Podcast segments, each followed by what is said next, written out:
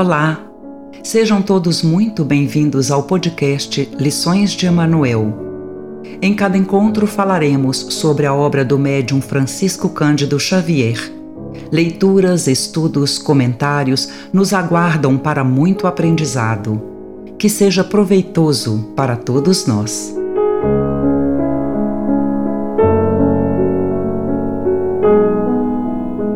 Leitura do livro Nosso Lar Psicografia de Francisco Cândido Xavier, ditado pelo espírito André Luiz. Gravação licenciada pela Federação Espírita Brasileira. Capítulo 37 A preleção da ministra. No curso de trabalhos do dia imediato, grande era o meu interesse pela conferência da ministra veneranda. Ciente de que necessitaria permissão, entendi-me com Tobias a respeito. Essas aulas, disse ele, são ouvidas somente pelos espíritos sinceramente interessados. Os instrutores aqui não podem perder tempo.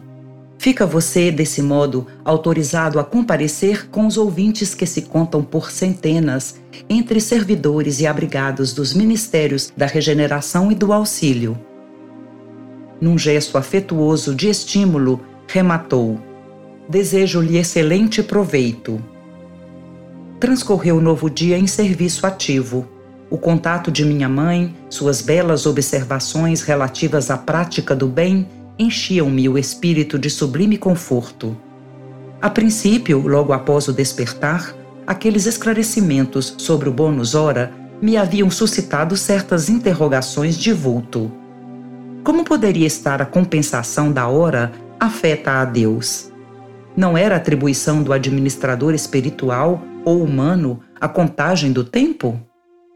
Tobias, porém, esclarecera-me a inteligência faminta de luz.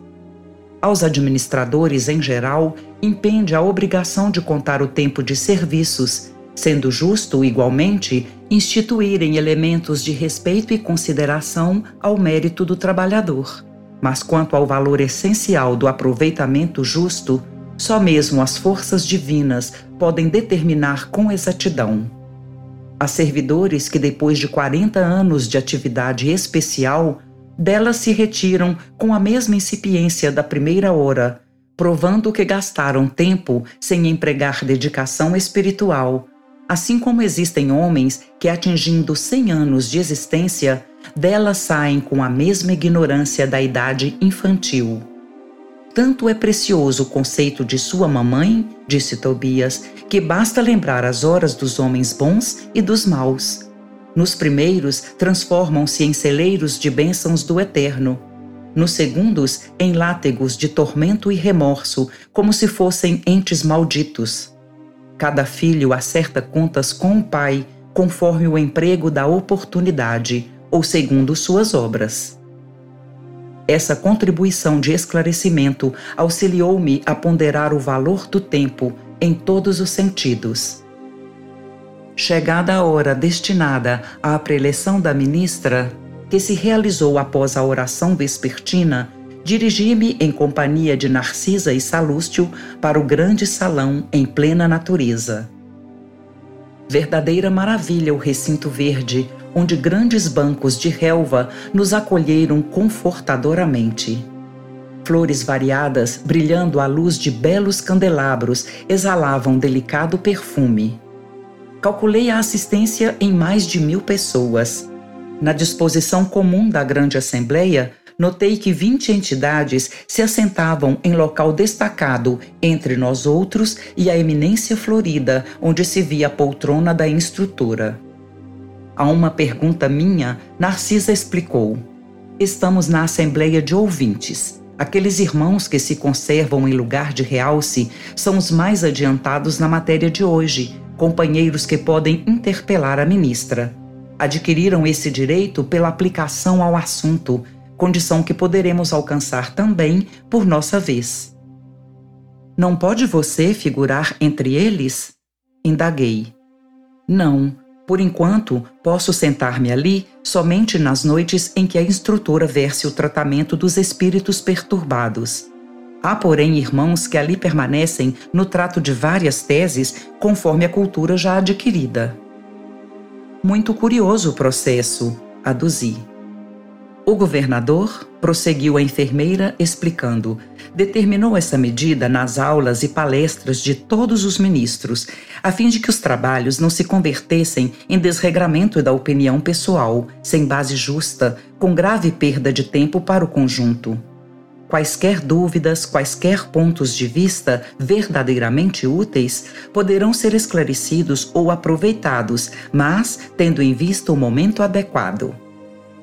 Mal acabara de falar, e eis que a ministra veneranda penetrou no recinto em companhia de duas senhoras de porte distinto, que Narcisa informou serem ministras da comunicação. Veneranda espalhou com a simples presença enorme alegria em todos os semblantes. Não mostrava a fisionomia de uma velha, o que constratava com o nome. Sim, o semblante de nobre senhora na idade madura, cheia de simplicidade, sem afetação. Depois de palestrar ligeiramente com os vinte companheiros, como a informar-se das necessidades dominantes na Assembleia em geral, com relação ao tema da noite, começou por dizer: Como sempre, não posso aproveitar a nossa reunião para discursos de longa tiragem verbal, mas aqui estou para conversar com vocês, relacionando algumas observações sobre o pensamento. Encontram-se entre nós, no momento, algumas centenas de ouvintes que se surpreendem com a nossa esfera cheia de formas análogas às do planeta. Não haviam aprendido que o pensamento é a linguagem universal? Não foram informados de que a criação mental é quase tudo em nossa vida? São numerosos os irmãos que formulam semelhantes perguntas Todavia, encontraram aqui a habitação, o utensílio e a linguagem terrestres. Esta realidade, contudo, não deve causar surpresa a ninguém. Não podemos esquecer que temos vivido até agora, referindo-nos à existência humana, em velhos círculos de antagonismo vibratório. O pensamento é a base das relações espirituais dos seres entre si mas não ouvidemos que somos milhões de almas dentro do universo, algo insubmissas ainda às leis universais. Não somos, por enquanto, comparáveis aos irmãos mais velhos e mais sábios, próximos do divino, mas milhões de entidades a viverem nos caprichosos mundos inferiores do nosso eu. Os grandes instrutores da humanidade carnal ensinam princípios divinos expõe verdades eternas e profundas nos círculos do globo. Em geral, porém, nas atividades terrenas, recebemos notícias dessas leis sem nos submetermos a elas e tomamos conhecimento dessas verdades sem lhes consagrarmos nossas vidas. Será crível que somente por admitir o poder do pensamento ficasse o homem liberto de toda a condição inferior? Impossível. Uma existência secular na carne terrestre representa período demasiadamente curto para aspirarmos à posição de cooperadores essencialmente divinos. Informamos-nos a respeito da força mental no aprendizado mundano, mas esquecemos que toda a nossa energia nesse particular tem sido empregada por nós em milênios sucessivos nas criações mentais destrutivas ou prejudiciais a nós mesmos somos admitidos aos cursos de espiritualização nas diversas escolas religiosas do mundo, mas com frequência agimos exclusivamente no terreno das afirmativas verbais. Ninguém, todavia, atenderá ao dever apenas com palavras. Ensina a Bíblia que o próprio Senhor da vida não estacionou no verbo e continuou o trabalho criativo na ação. Todos sabemos que o pensamento é força essencial mas não admitimos nossa milenária viciação no desvio dessa força. Ora, é coisa sabida que um homem é obrigado a alimentar os próprios filhos. Nas mesmas condições, cada espírito é compelido a manter e nutrir as criações que lhe são peculiares. Uma ideia criminosa produzirá gerações mentais da mesma natureza. Um princípio elevado obedecerá à mesma lei recorramos a símbolo mais simples.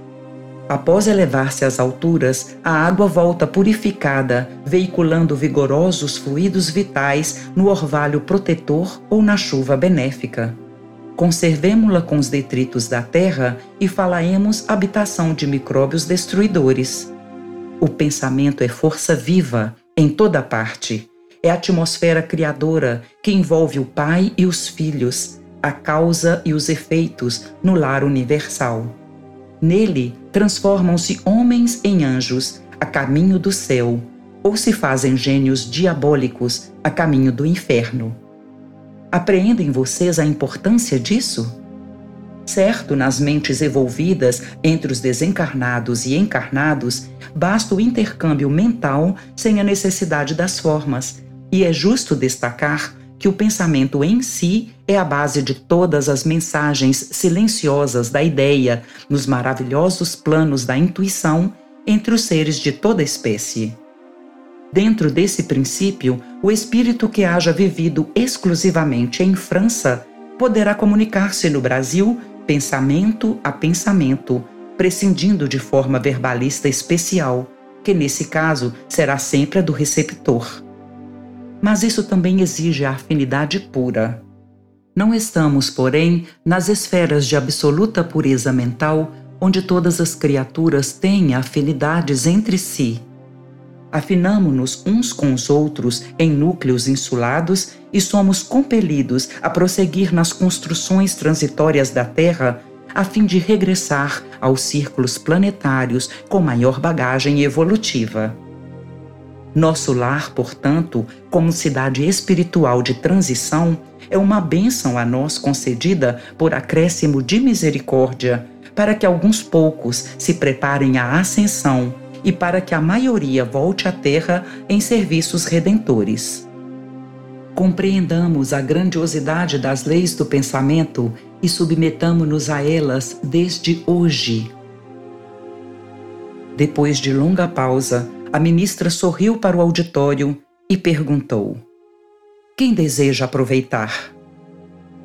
Logo após, suave música encheu o recinto de cariciosas melodias. Veneranda conversou ainda por muito tempo, revelando amor e compreensão, delicadeza e sabedoria. Sem qualquer solenidade nos gestos, para evidenciar o término da conversação, findou a palestra com uma pergunta graciosa. Quando vi os companheiros levantarem-se para as despedidas ao som da música habitual, indaguei de Narcisa, surpreendido. Que é isso? Acabou a reunião? A enfermeira bondosa esclareceu, sorridente.